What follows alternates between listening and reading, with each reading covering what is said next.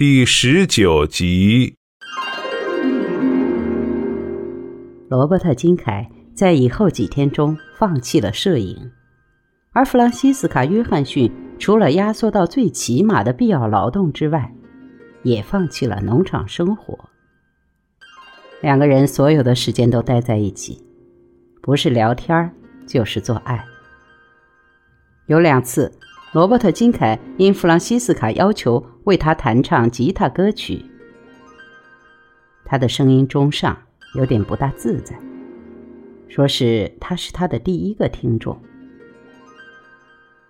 他听了，笑着吻他，然后往后仰，躺在自己的感觉之中，尽情听他歌唱那捕鲸的船和沙漠的风。他坐着他的哈利，跟他到德梅因去把照片寄到纽约。只要有可能，他总是把第一批的几卷底片先寄出。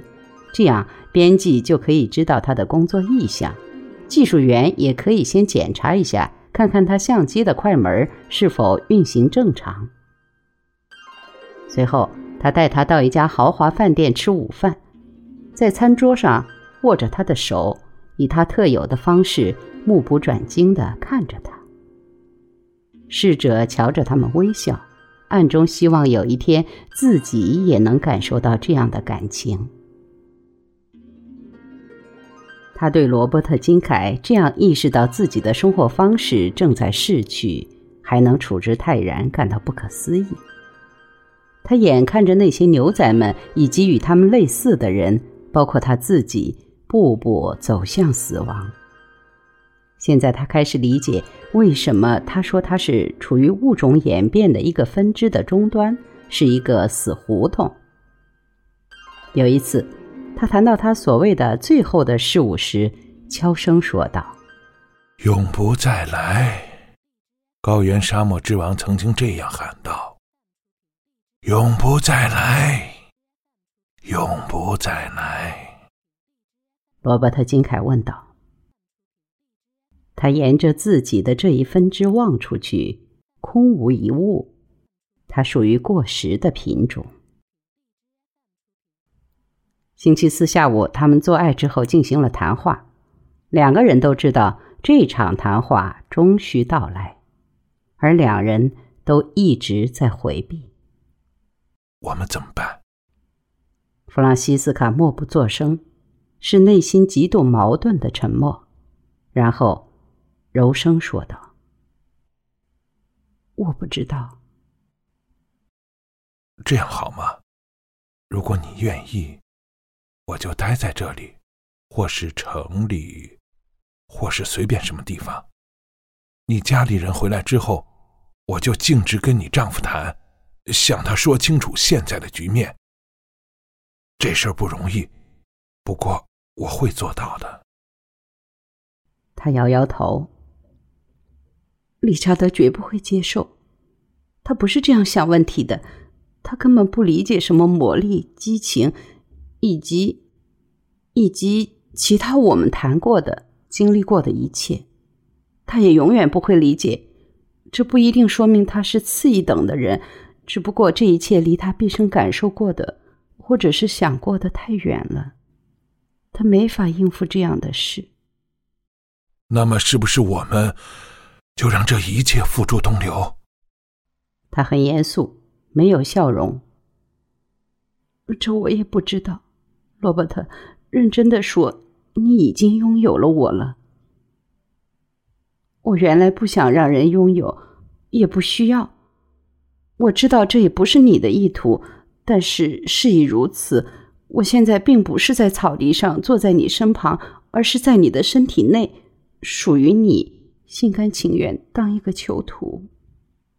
他回答说：“我不能肯定你是在我体内。”或者我是在你体内，或者我拥有你。至少，我并不想拥有你。我想我们两个都进入了另一个生命的体内，这是我们创造的，叫做咱们。其实，我们也不是在那个生命里面，我们就是那个生命。我们都丢掉了自己，创造出了另一样东西。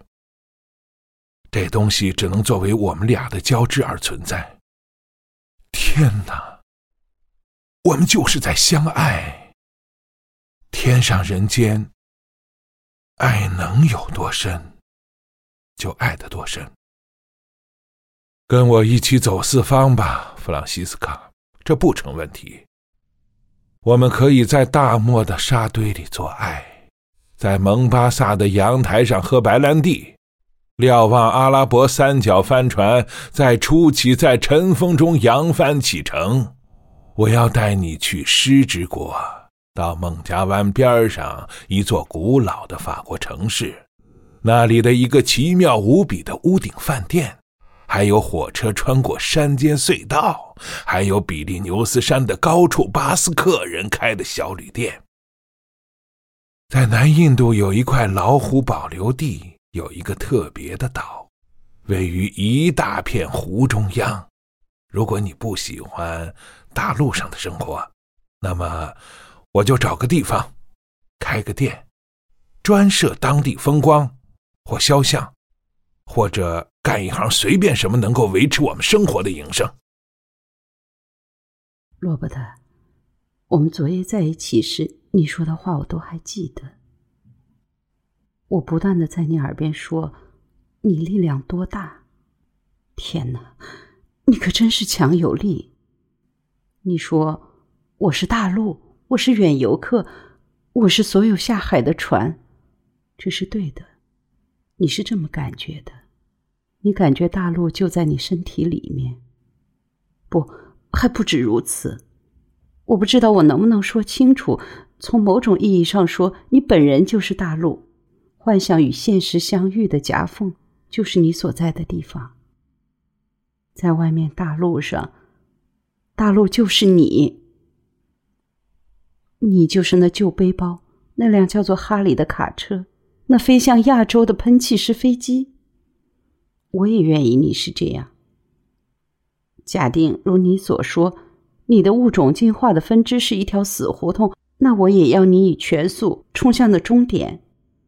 可是同我在一起，你就不一定能这么做。你难道看不到我是多么爱你，以致我不忍看你有一时一刻受到约束？这样做。等于把你这个野性的、无比漂亮的动物杀死，而你的力量也就随之而消亡了。他要开口说话，被弗朗西斯卡制止了。罗伯特，我还没说完。假如你把我抱起来，放进你的卡车，强迫我跟你走，我不会有半句怨言。你光是用语言也能达到这个目的，但是我想你不会这样做。因为你太敏感，太知道我的感情了，而我在感情上对这里是有责任的。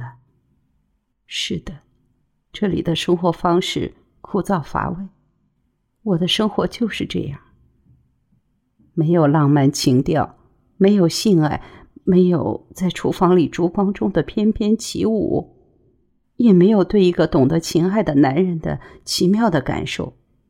最重要的是，没有你。但是我那该死的责任感，对理查德，对孩子们。单单是我的出走，我的身体离开了这里，就会使理查德受不了。但是这一件事就会毁了他。除此之外，更坏的是，他得从当地人的闲言碎语中度过余生。那人就是理查德·约翰逊，他那意大利小媳妇几年前跟一个长头发的照相的跑了。理查德必须忍受这种痛苦，而孩子们就要听整个温特塞特在背后叽叽喳喳。他们在这里住多久，就得听多久。他们也会感到痛苦，他们会为此而恨我。我多么想要你，想跟你在一起，要成为你的一部分。同样的，我也不能使我自己摆脱我实实在在的存在的责任。假如你强迫我跟你走，不论用体力或是用精神力量，我说过的，我都无力抗拒。我对你感情太深，没有力量抗拒。尽管我说了那么多关于不该剥夺你以大陆为家的自由的话，我还是会跟你走，只是为了我自私的需要。我要你，不过，求你别让我这么做，别让我放弃我的责任。我不能，不能因此而毕生为这件事所缠绕。如果现在我这样做了，这思想负担会使我变成另外一个人。不再是你所爱的那个女人。罗伯特·金凯沉默不语。他知道他说的关于大陆责任以及那些负疚感会转变他是什么意思。他多少知道他是对的。他望着窗外，内心进行着激烈斗争，拼命去理解他的感情。他哭了。